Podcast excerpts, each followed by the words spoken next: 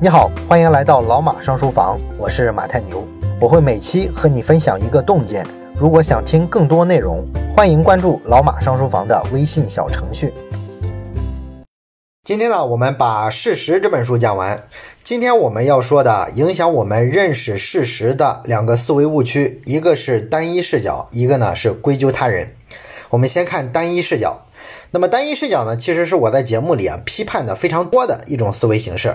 我最喜欢批驳的就是经济学上的自由主义经济学的理论啊，因为你在微博或者是微信上会看到有无数多的一些自媒体人啊，了解一点经济学的皮毛之后，就打出旗号说啊，哎，我就是奥地利经济学派的信徒啊，或者说我是哈耶克的粉丝。然后呢，他们干的所有事儿就是通过大量的辩论，要证明市场是万能的，反对一切形式的政府干预市场。而对于一些众所周知的凯恩斯学派调节经济成功的例子啊，在他们眼里呢，其实结论是完全相反的。就好比说，咱们学历史都知道的，一九三三年的大萧条之后，当时的美国总统罗斯福有一个救市，这个呢被社会各界称道，说让美国啊没有在大萧条里面崩溃。但是自由主义经济学的信徒们呢，就老攻击这事儿，说你这是解决了短期问题，但是造成了一个长期问题。这个改革呢，造成了四十年代经济社会的各种危机。所以说，凯恩斯懂什么经济学，就是瞎扯淡而已。那么这个呢，就是一种典型的单一视角啊。任何对某种主义啊、某个观念特别狂热的现象，其实啊，我们都可以说这是有问题的。因为世界上其实没有十全十美的路线，你选了一条道路，当然就能欣赏这条路上的风景，但是你也得承受这条路上可能出现的坑坑洼洼，随时可能出现的毒蛇野兽。同时呢，你选了一条路，也就会错过另一条路上的风景。啊，市场呢当然很好。中国改革开放四十年，最应该感谢的就是市场啊，这个毫无疑问。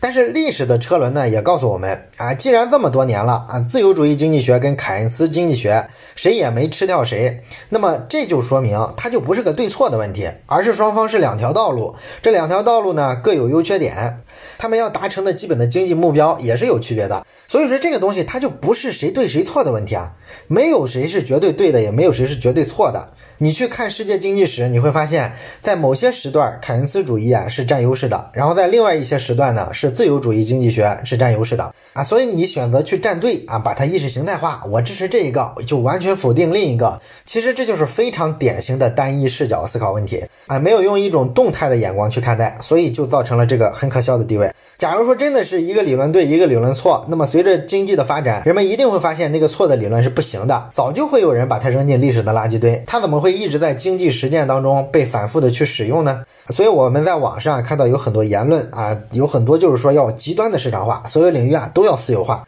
他认为呢，市场竞争就能解决一切问题啊，但是这个事儿呢，很明显大部分人是不认可的，是吧？你就像这次疫情里面啊，什么美国呀、香港啊这些地方的私人医院，很多医护人员发现这个疫情来了啊，人家就辞职了，人不干了，或者说这个病人去医院啊，医院就不收治他，拒绝给他治疗，这种情况发生了很多，是吧？那么私有制的情况下，这个收跟不收，其实就是一家公司愿意卖不卖东西的问题。这确实是他的权利，人不挣这个钱，你管得着吗？所以你跟他讲道德观，或者你告诉他要以大局为重啊，这就是不好使的。那么这样的情况呢，虽然从这个资本主义制度上来说啊，它是合理的，应该就是这样。但是我们普通人呢，从感情上又觉得不能接受，是吧？我们人类社会难道到了一个见死不救的地步了吗？啊，推崇私有制，我们的最终目标是什么？不就是希望整个社会的社会医疗医治的效率更高吗？啊，结果面临灾难，你说有些医院它钱成本太高，这个事儿太费劲啊，它不治了，那这个是我们希望要的效果吗？所以说你不能视角单一，视角单一就会造成你选择单一，选择单一就会带来一些很大的风险。另外呢，还有一个常见的这个视角单一的一个争论，就是我们常听到的，哎，关于是保障公平啊，还是保障自由优先的问题。那之所以争论呢，就是因为每一方的支持者都在用单一的视角看问题。支持应该公平优先的人啊，他看到了公平的好处，确实可以让全社会啊都平等一些。但是他忘了追求平等的过程中可能会降低社会的效率。你比如说中国建国之后的前三十年，那个计划经济体制，那么分配上来看是非常公平的。但是它有个坏处，就是不鼓励多劳多得啊，大锅饭了。所以你就发挥不出那些能力更强、更愿意努力工作的人的积极性。那整个社会呢就没什么活力。而这些缺点呢，笃信一切都要公平的人啊，他们呢就经常视而不见。从另外一个角度来说呢，支持自由的人也面临着同样的尴尬啊，他是看到了这个自由竞争的好处啊，能够把人的积极进取的一面激发出来。分配上呢，也别搞什么大锅饭平均主义了，一定要多劳多得，这样呢，整个社会的积极性、效率就都提上去了。但是它也会带来贫富分化的问题。贫富分化呢，就会造成整个社会撕裂、对立起来啊，严重了呢，还会引发冲突，动摇正常的社会秩序啊，最终呢，所有人都会受苦。而且说来呢，我们现在就处于一个高度竞争的社会，我们从个人体验上来讲，我们也有很多不舒服的地方，是吧？你比如说，大家激烈的竞争会让这个社会节奏啊不断的加快，不断的加快，然后整个社会的主流价值观呢也非常的单一啊，就是要升职加薪，要住更大的房子，要开更好的车。所以说，处于这样一个社会呢，大家个人体验上也不是很舒服。也有很多时候会觉得活得特别累，甚至说觉得特别虚无、特别迷茫。所以你用单一视角去看，你是要公平还是要自由？你首先选择站个队啊，我站自由，你站公平。然后我们宗教般狂热的去支持一个东西，反对另一个东西。那么这种思维它就很可怕了，是吧？这就导致你永远看不到别的观点的好处，看不到自己这个观点的坏处，所以认知上就特别容易走偏，自然也就发现不了事实，发现不了啊这个客观世界真实的样子。那为什么说人们总是会天生的本能的就用单一视角去理解这个世界呢？那么《事实》这本书的作者说呢，其实主要是两个方面的原因。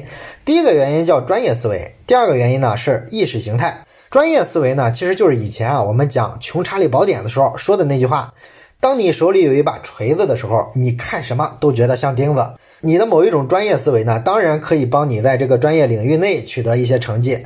但是如果出了你这个专业领域之外，你还在用你原先那个专业思维思考问题，那么你可能就要吃亏了。你比如说，一个经济学家总喜欢用经济思维去考虑一切事情啊。你像我们经常发现，这个经济学家永远在批评国家搞一些大工程啊。他们经常说的话就是：你说你往那些西部山区那些贫穷的省份，你去修什么高铁？你往贵州那些山里建那些大桥干什么？那边经济那么落后啊，车流、人流、物流都不那么多，你修了之后得多少年才能回本儿？那么显然呢，这就是专业思维造成的单一视角的问题。哎，经济学家的逻辑呢，就是追求效率最大化，要用最小的成本啊，取得最大的成果。但是很遗憾的是，除了经济领域之外，哎，政治上是不考虑这个的。政治的逻辑呢，是要让老百姓满意啊，获得最大的民意支持。那么这里边当然也有提高社会效率的这个考虑啊，效率不高的话，老百姓也不会会支持你，也不会满意嘛，对吧？但是除了这个考虑社会效率之外啊，政治还有一套很重要的逻辑，就是它也得平衡这个公平的问题啊。这个对政府来说是非常重要的啊。你不能天天说改革开放要允许一部分人先富起来，然后先富带后富，结果你东部发达地区发展起来了，到处都有高铁，而西部的人民出门还坐绿皮车，还得翻山越岭。这就不行是吧？哎，我们国家作为一个左派政权，它必然是要对公平上倾斜非常多的啊，所以人家修这个高铁啊、修桥，它就是有很多政治考量在里边。而经济学家呢，就光知道用成本收益去算这个账啊，所以经济学家就老是批评政治家干的事儿，而政治家呢就嫌经济学家格局不够，双方就老是聊不到一块儿去。所以说，如果一个人啊对自己专业内的思维特别笃信，然后还把这套思维用到所有领域，那么这个人应该说看问题啊就是有一些问题的，他就比较容易单一视角。而一个经济学家如果看任何问题都想追求效率第一的话，那么他可能会对这个世界很失望，因为经常能看到很多效率很低的事儿，但是却成了主流的做法。而《事实》这本书呢，还有一个有意思的实验。就是他们研究团队啊，找到了《自然》杂志的读者，让他们呢来回答一些测试题。《自然》杂志，咱们知道这是世界上最权威的几本学术杂志之一。那么他们的读者群啊，你可以想想，都是各个高校的一些专家教授啊。所以研究团队呢就去问了这些人，我们前几期说的那些非常基础的问题啊，比如说。世界上有多大比例的儿童已经打了疫苗啊？世界上大部分的人是处于什么收入水平啊？等等等等这些问题。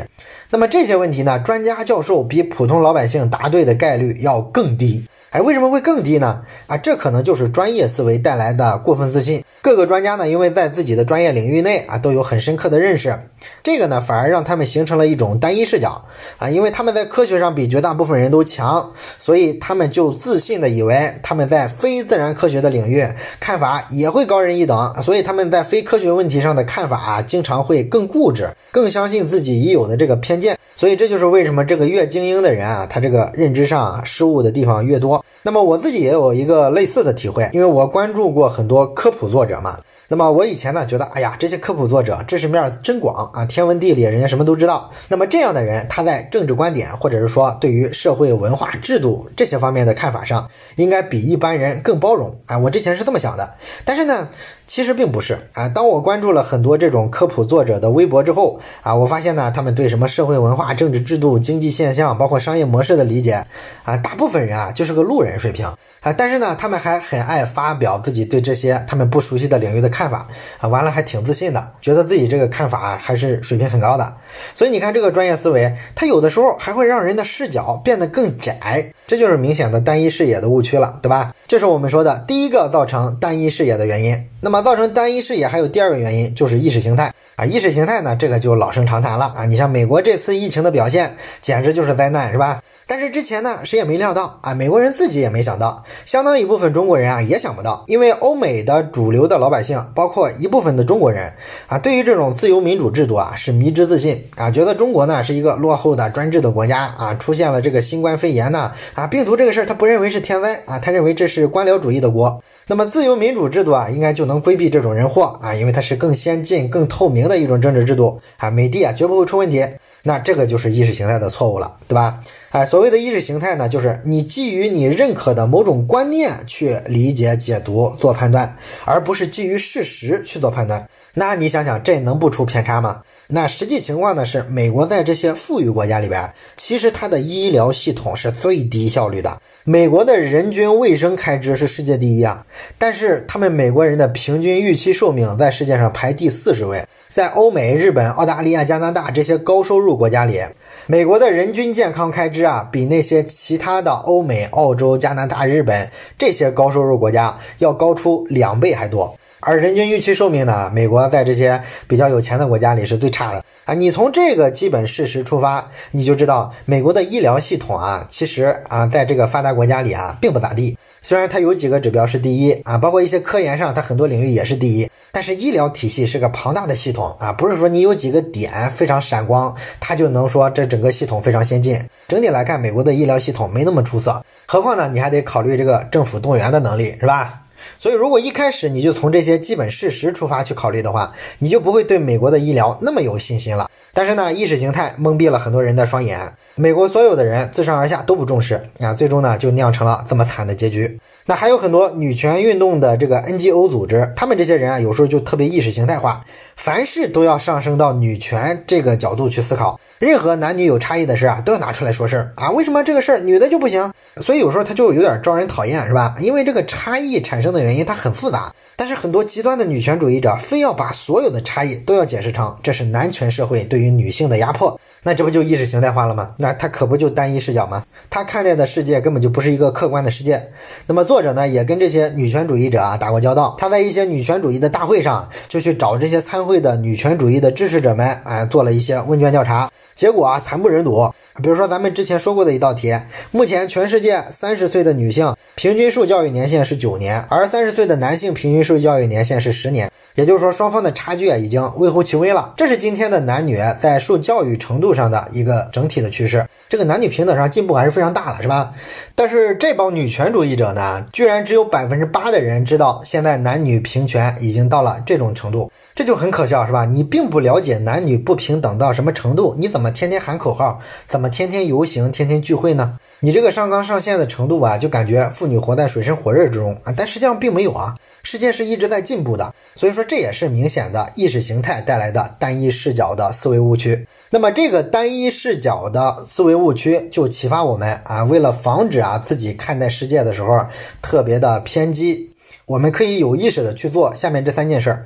第一件事儿呢，就是要经常的去检查自己的想法啊，不要仅仅的专注于那些能够证明你想法的那些正确案例上。也就是说啊，你不管你有什么主张、什么看法。你必须要明白的一点就是，任何看法都能找到一二三四五一大堆的证据，这个事儿并没什么了不起。我们很多人认可某一件事儿的时候，就是说，哎，因为第一、第二、第三。但是你有没有想过，你反对这件事儿也可以列出第一、第二、第三啊，甚至列出第一百来，对吧？这个并没有什么了不起。你不要以为能找出几个理由就觉得这个看法无比之正确，一定要放弃这个想法。多想想你这个看法它可能的不足是什么。第二个呢，就是要谨慎的发表对自己的专业领域之外的事情的看法。啊，你要时刻提醒自己，自己啊在自己的专业领域里可能是个专家，但是出了这个领域你就是个小学生啊，一定要谦虚。不要把在自己的行业、自己的领域里的这种自信啊，随便的带出去。第三一点呢，就是要当心这些简单的想法跟简单的解决方案。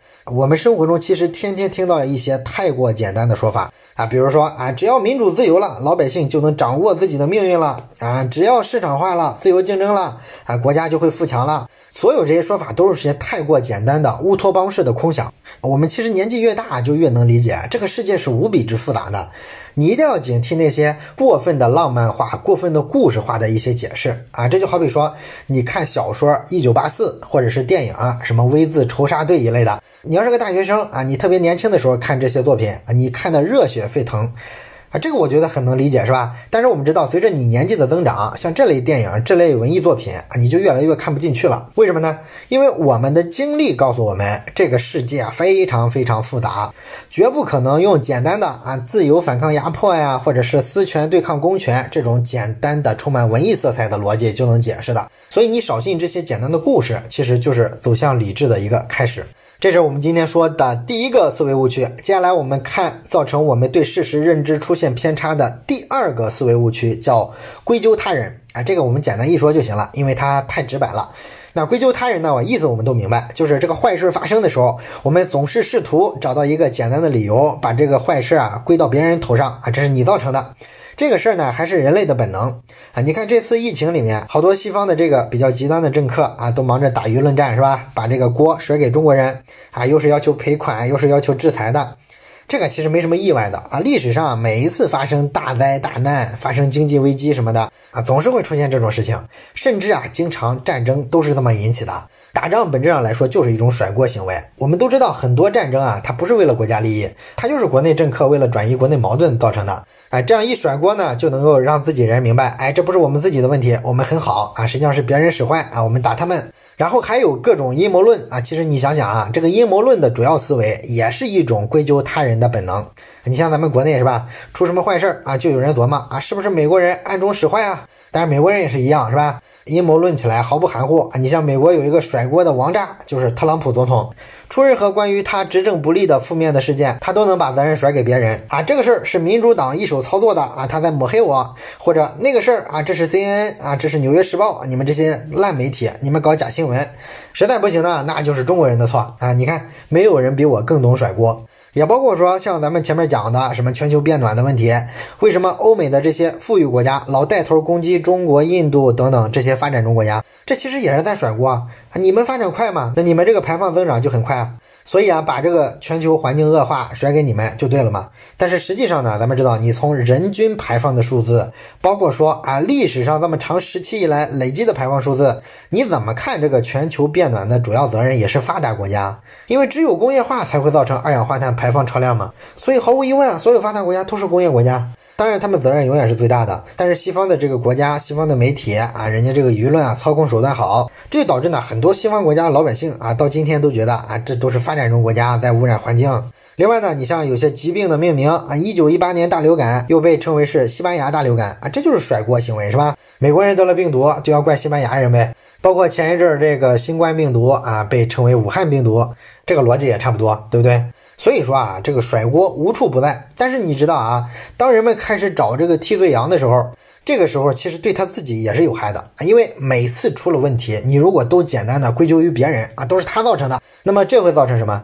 造成你就永远不会认真去研究这个问题为什么会出现，然后怎么去规避它。所以甩来甩去啊，最终还是害了自己啊！下次出现问题更严重了，一直到你垮了为止。那我们怎么才能控制住啊自己去归咎于别人的这种本能呢？那作者建议呢，当发生一个负面的事情的时候啊，你要去找两个东西。第一，找原因，而不是找坏人哎。当这个坏事情发生的时候啊，不要试图去责怪任何的个人或者是群体。你要从事实层面去找找造成这个事情的结果是什么，而不是在想象层面瞎猜。第二是找系统，而不是去寻找英雄。当有人号称啊自己做了什么伟大的业绩的时候，你就问问自己，如果没有这个人，这件事儿还会不会仍然发生呢？啊，通常来说啊，这个好事情的发生是因为整个系统都有效运行，是这么一个结果，而不是一个个人的能量。所以，我们一般会高估个人的影响啊，把他认为是英雄。那么反过来也是一样，当有坏事情发生的时候，其实你也不能简简单单的归咎为啊这个人是个坏人啊，什么商人是无良的，资本家是唯利是图的，政客是不作为的，你把这个锅甩他们身上也意义不大。所以说，坏事发生的时候，先找原因啊，再找系统，这样就可以规避这种甩锅的思维。好了，到这里呢，关于事实这本书啊，我们就讲这么多。其实还有几个思维误区啊，我们没有讲啊，因为我觉得一个是比较简单，再一个呢，另外那几点啊，我们之前讲其他书的时候啊，大部分都涉及过啊，重复的部分比较多啊，所以我就没说。如果你想了解完整的这十二个思维误区是什么的话，那么你也可以啊去买这本书来看看啊，这本书写的通俗易懂，不是很难读。好了，关于这本书呢，我们就讲到这儿。感谢你的收听，咱们下期再见。